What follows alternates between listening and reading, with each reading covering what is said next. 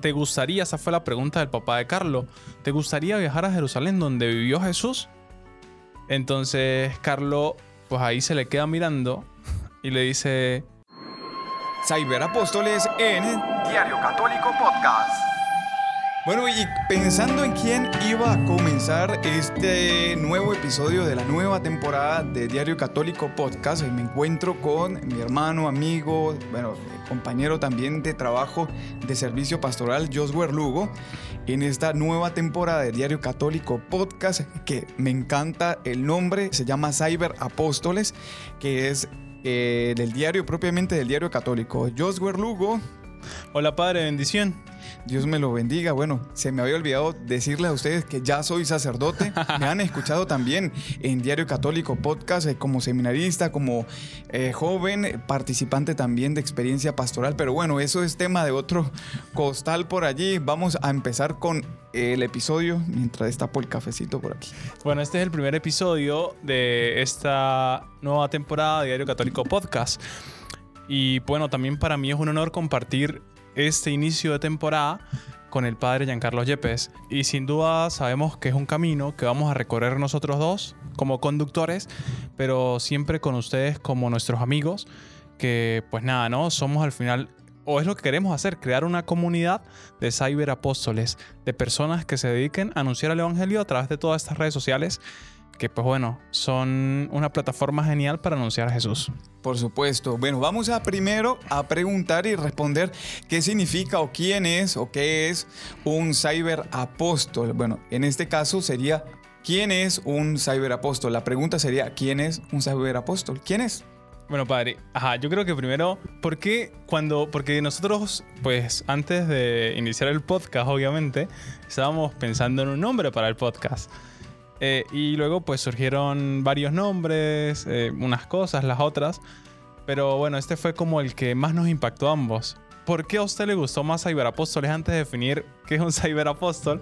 ¿Por qué cree usted que le gustó más este nombre de al final todos los que teníamos en lista? Es bien la pregunta porque, pues no sé, o sea, creo que es como lo que está ahorita en boga. Eh, bueno, ya cumplimos un año de la beatificación de Carlos Acuti, quien es el cyberapóstol por excelencia. De hecho, es denominado como el cyberapóstol del de, mundo, ¿no? Por el hecho de, transmitir a Jesucristo a través de, las redes sociales. Bueno, de las redes sociales no, porque no había para ese tiempo las redes sociales, pero había pues reunido y compilado todo lo que había sucedido de milagros eucarísticos y que bueno, después cuando toman esto, pues lo envían a diferentes plataformas, ¿no? Pero igualmente sigue evangelizando y sigue llevando la buena nueva después de su muerte. Y eso es la, propiamente la santidad. Me encanta el nombre Cyberapóstol.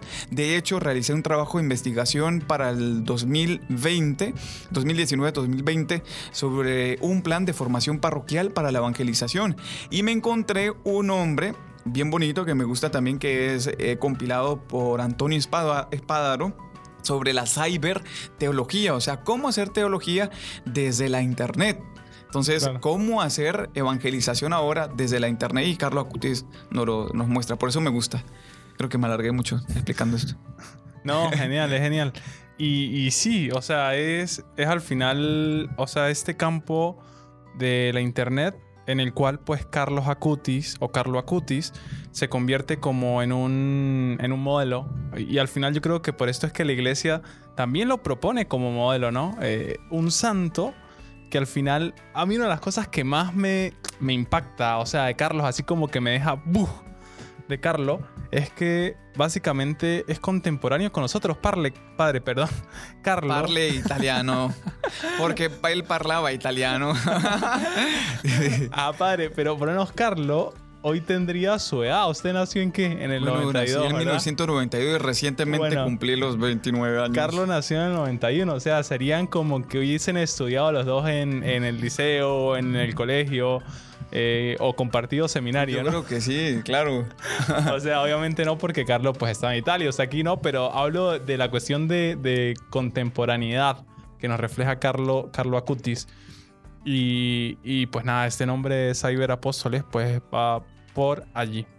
Bueno, yo también eh, quiero resaltar algo y fue el hecho de que con su vida, eh, Carlos Acutis, bueno, después de su muerte, Carlos Acutis pudo llegar a muchísimas personas. Y es que usted no sabe lo impresionante que es que después, sea, unos meses antes de iniciar eh, todo este proceso de preparación de la ceremonia de su beatificación, ya se habían cundido, se habían minado todas las redes sociales.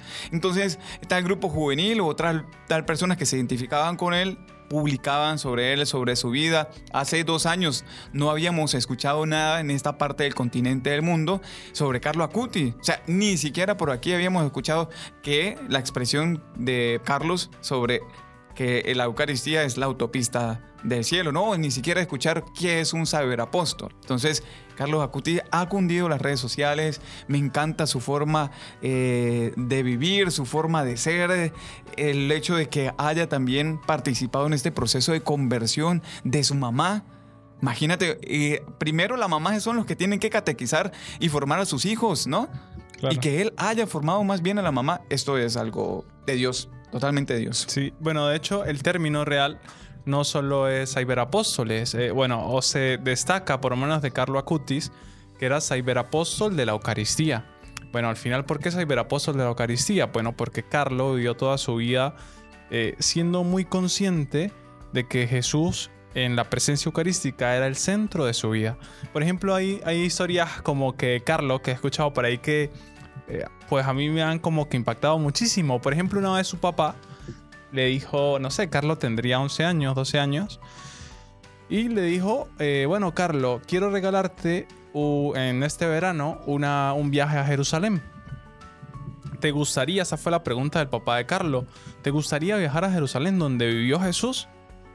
Entonces Carlos, pues ahí se le queda mirando y le dice, papá, pues te doy gracias por el regalo. Si me quieres regalar un viaje a Jerusalén, está bien. Pero, ¿para qué quiero ir a un sitio donde Jesús estuvo vivo hace más de dos mil años? Si puedo ir a un sitio aquí donde Jesús está vivo hoy, mm. en esta iglesia aquí al lado, y no lo aprovecho. Entonces, o sea, estas cosas así como que a nosotros nos van diciendo, es que este niño o este joven de verdad creía en la Eucaristía. O sea, creía, creía. Y nada. O sea, ojalá y nosotros seamos así, ¿no? Cyberapóstoles de la Eucaristía. Bueno, yo creo que con este podcast mucha gente del diario católico, los que van a seguir después esta serie eh, a través de los episodios, pues se van a contagiar de este amor a la Eucaristía. Por eso queremos definir ya eh, concluyendo en los, nuestros últimos minutos de este primer episodio, ¿quién es un cyberapóstol en el 2021? ¿Quién es? Bueno, yo tengo una lista. empecemos. No, empiece usted, hermano Joswer. Bueno, no sé. A mí, o sea, por ejemplo, siempre me ha gustado como que hacer reflexión sobre eh, el origen de las palabras, ¿no? Entonces, por lo menos, primero definamos qué es un apóstol, ¿sí? Para luego entender luego qué es un ciberapóstol. Eh, un apóstol, el término es algo muy curioso, ¿no? Porque normalmente, bueno, escuchamos que los apóstoles son aquellos enviados a predicar el evangelio. Y eso está bien. O sea, es así totalmente.